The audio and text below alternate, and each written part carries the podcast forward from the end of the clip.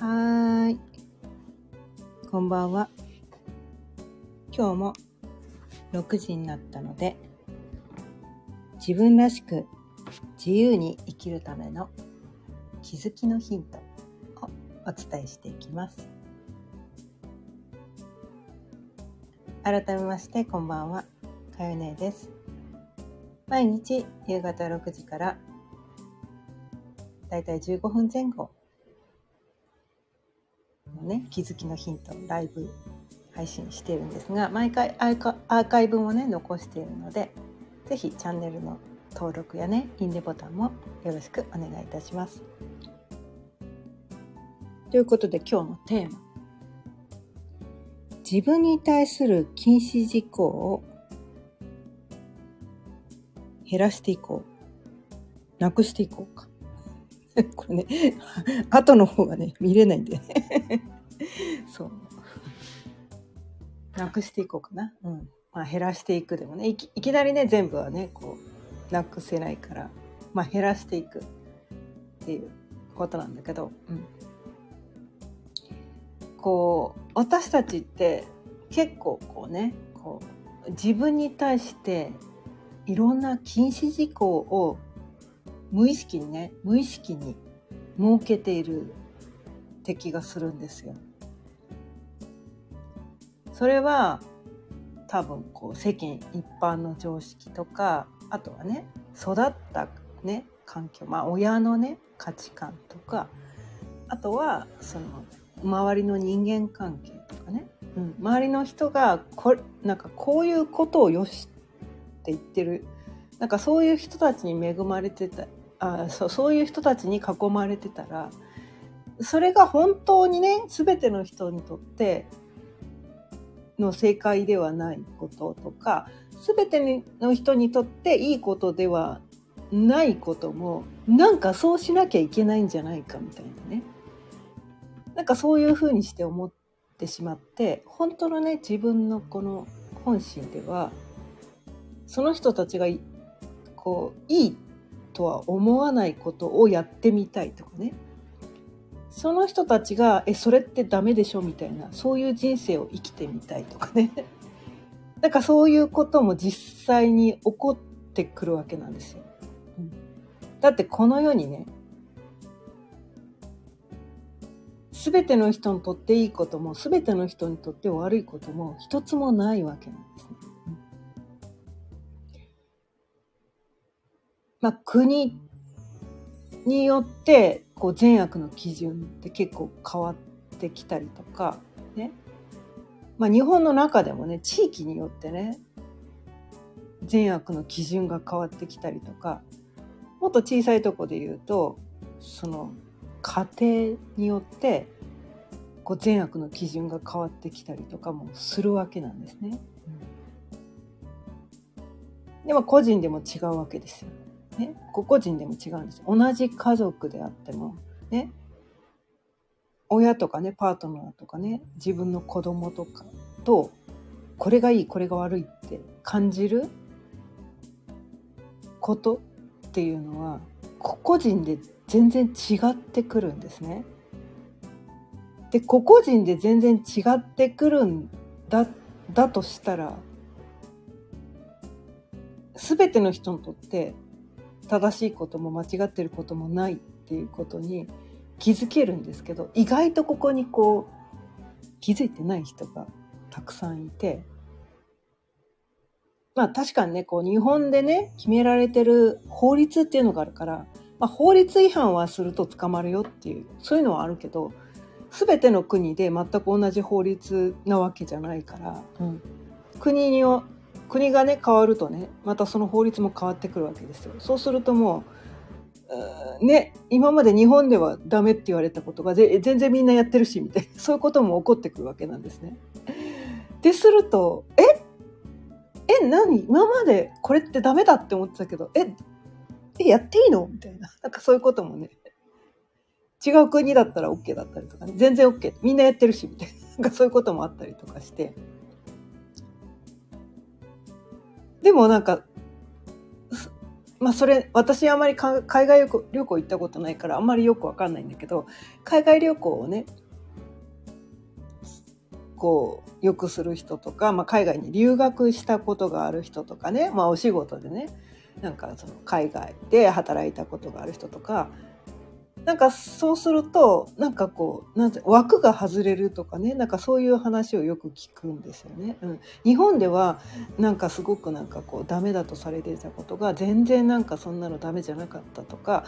なんかこう日本ではその周りの目が気になるとか思ってたけど海外だともっと自由に生きられたとかなんかそういうふうにしな意見もねすごくたくさん聞くんですね。うん、私自身はねやあのそんな海外留学経験もないし、まあ、ちょろっとね海外にこう旅行行ったことがあることぐらいで もう海外っつってても私ねアジアしか行ってないんだな確か。アジアしか行ってないんですよ。香港と香港とスリランカと台湾しか行ってない。それをただ旅行で行っただけだからその大した大したね海外行きましたって胸張って言えるようなね あれじゃないんだけど、うん、でもなんかこうやっぱりアジアはアジアの価値観っていうのがあってそこはあんまりなんかね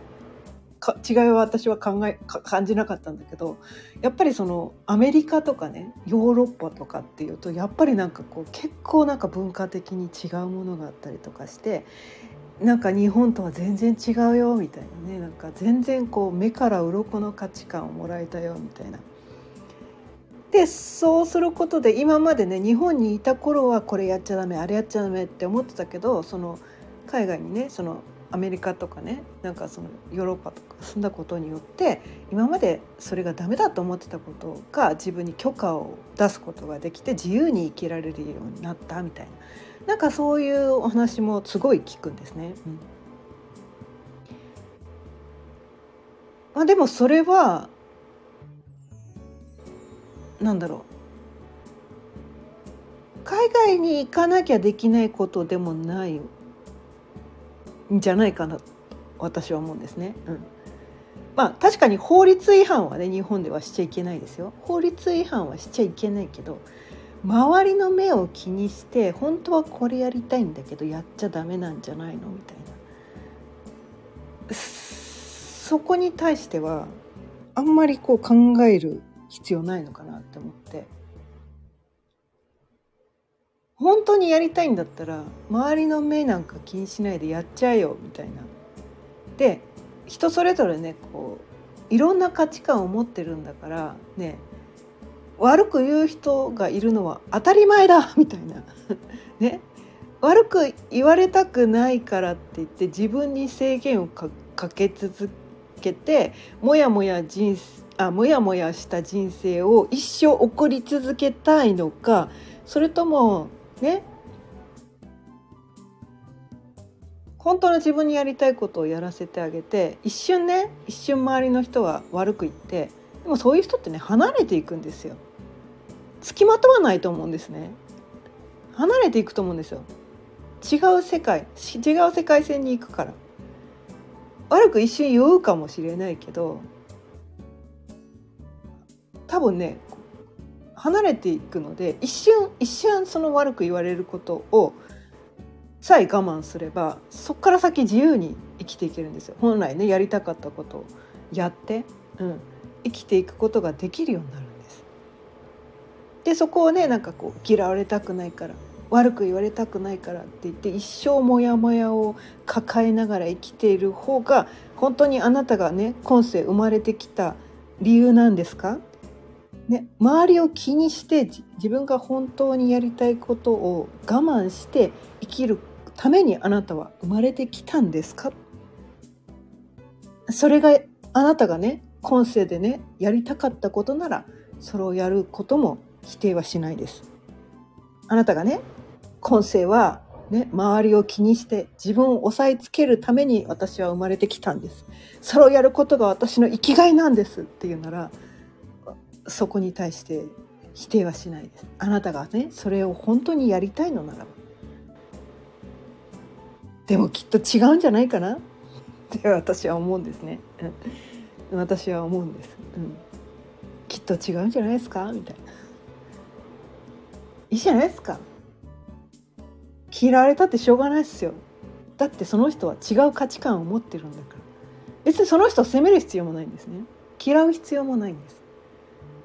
でもああの人は違う価値観の人なんだ。私がね本当にやりたいことを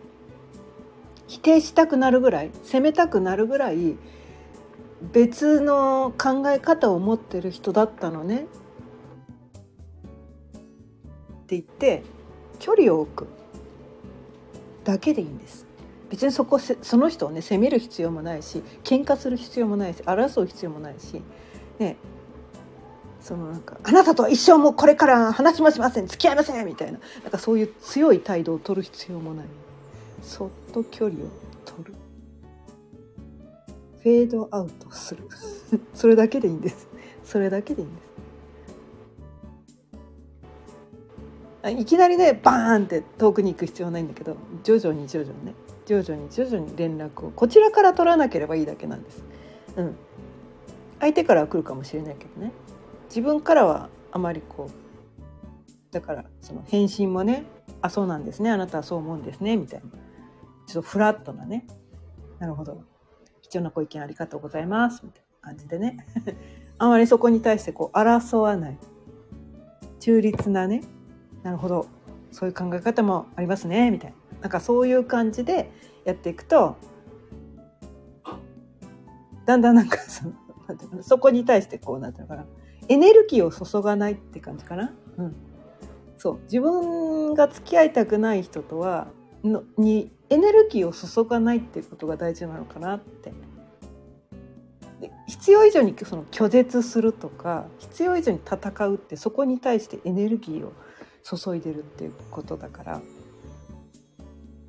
でも拒絶もせず受け入れもせず受け取る必要もないんですよ。その相手に悪く言われたことを。受け取る必要ないんです。あこの人は私と違う価値観を持ってる人なんだな。なるほど。っていう感じでそう中立を保つっていうことやってると相手がだんだんなんかここの人何言ってもなんか反応ないからつまんないやとか言ってなんかああっちも連絡してこなくなるんでそうすると自然にね自然に縁が切れていくので、まあ、それをやるだけでいいんですよね。うん、それをやるやるだけでいいんです。で自分がね今までね本当の自分を抑えてやりたいことをやらなかったことによって不自然さがにじみ出るわけなんですね。あなこの人本当のこと言ってないなとか本当に自分がやりたいことやってないなってそこを感じてしまう敏感な人もこの世にはいて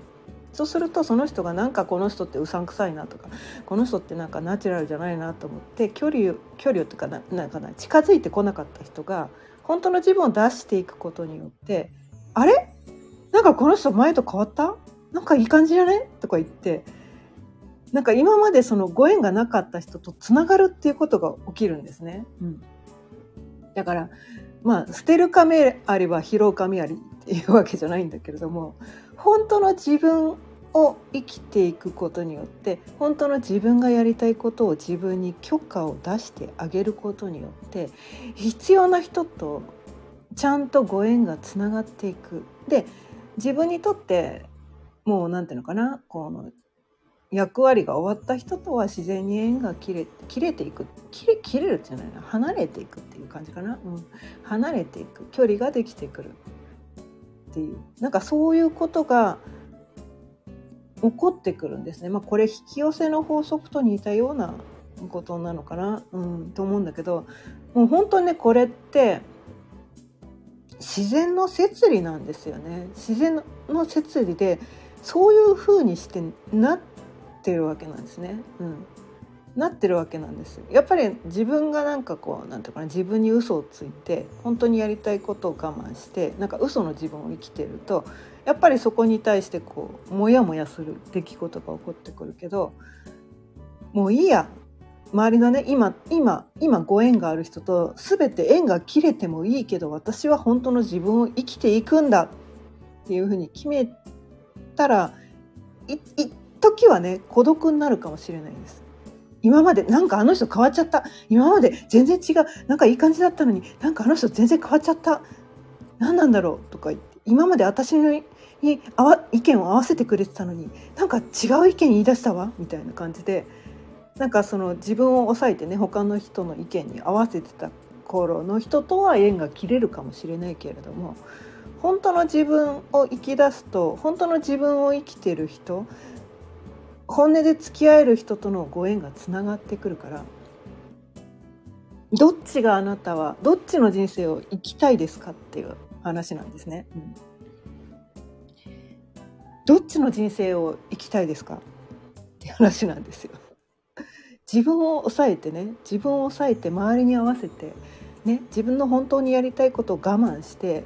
毎日モヤモヤしたい人生を生きていきたいですか？それとも本当の自分をね出してね今まで付き合ってた人とは全てね100%縁が切れたとしても本当の自分として生きることでつながってつながれる人とつながっていったら多分そういう人とのご縁って一生ものだと思うんですよね。一生ものだと思うんです。たとえねこうリアルではねリアルで会うことはそんなにないとしても今はねオンラインでもね結構つながれる時代なので。そうするとねリアルで会える人って近所の人とかなんですよ。近所の人だけなんですよねリアルでちょいちょい会える人って。うん、でもそこさえ手放してしまえばそこさえ手放してしまえばそこさえ諦めてしまえば相手は世界中に広がってくるんですね。つながれる人って世界中に広がってくるんです、まあ、ひょっとしたらね